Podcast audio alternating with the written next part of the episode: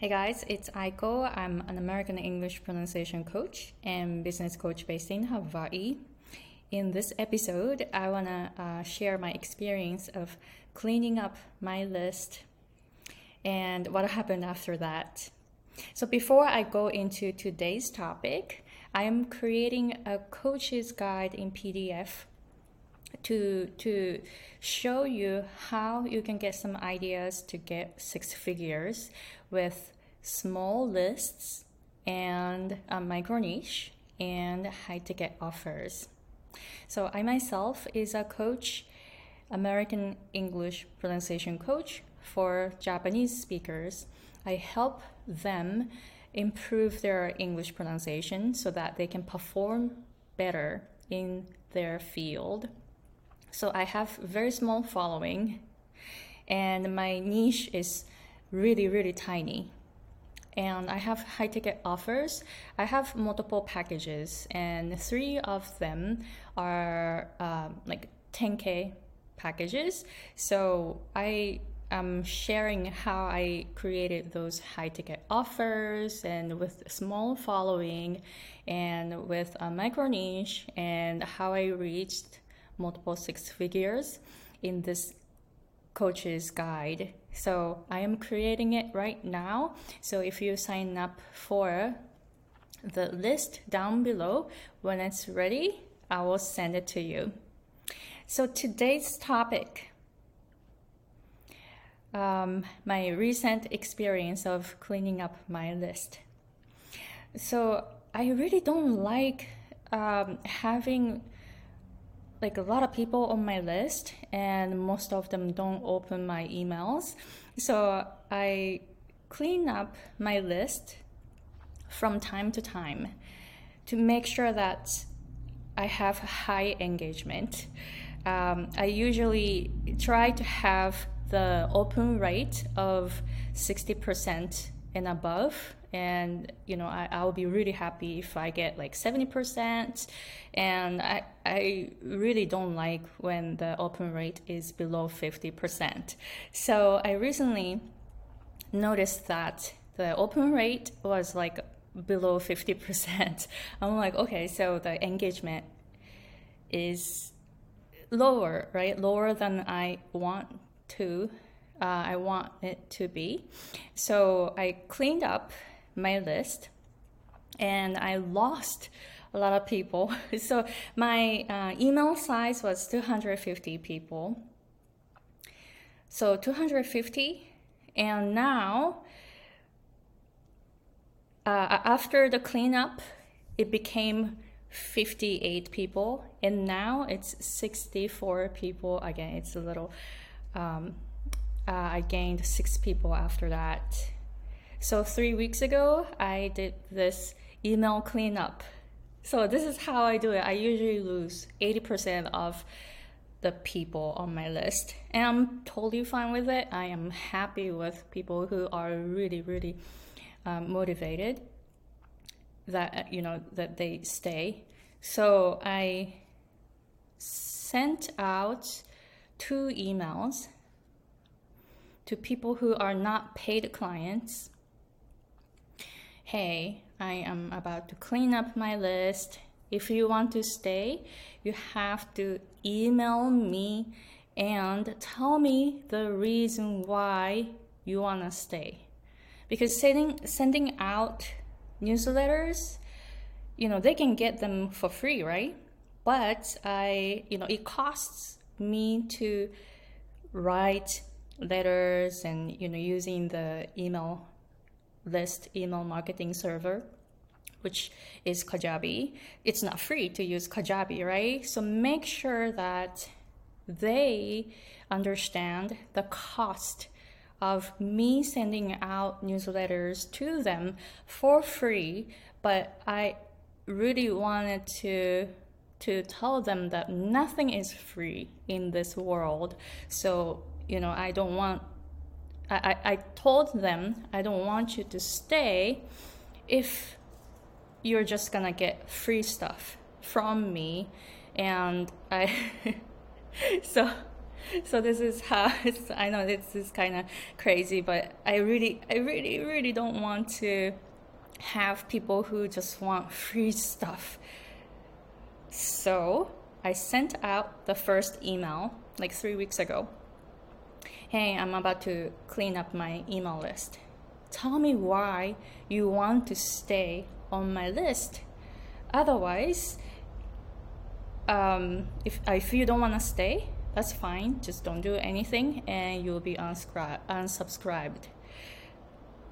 So, multiple people contacted me saying, Hey, I want to stay, and this is the reason I want to stay.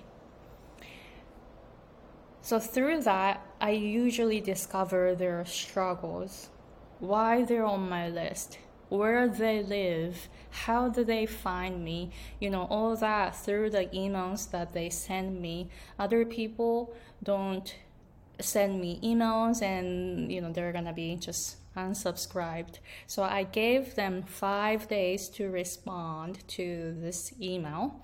And five days after, I sent another email to people who did not respond saying, Hey, goodbye, goodbye email, saying, Thank you very much for being on my newsletter. I hope you got the you know most out of my newsletters. Thank you for following me, but I know you did not respond to my email so this is time to say goodbye so good luck you know you know stuff like that that kind of email. So so i did that and then i you know unsubscribed those people right away and i got 58 people on my list after that so 250 to 58 so i i did this last year too in 2020 in the beginning. And so 2020, I started with 44 people and it became 250.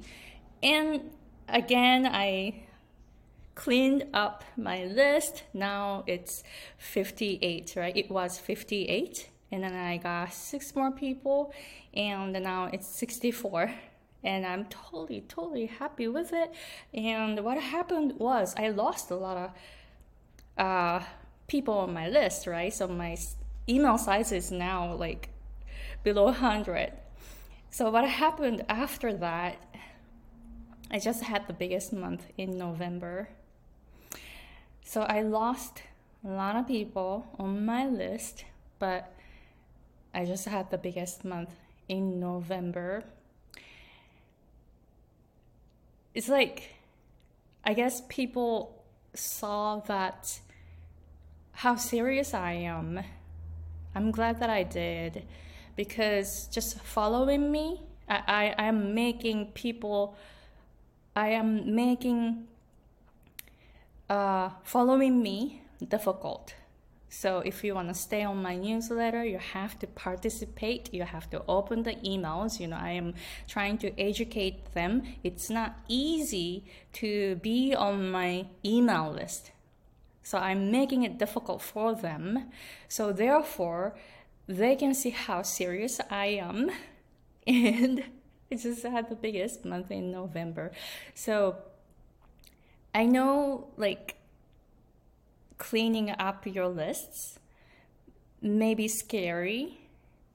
If it scares you, that's exactly what you want to do because cleaning up my lists scares me every time I do this, but every time I did this, I felt good and I got really great results. So I am letting go of people who are not engaging, but I am getting serious clients.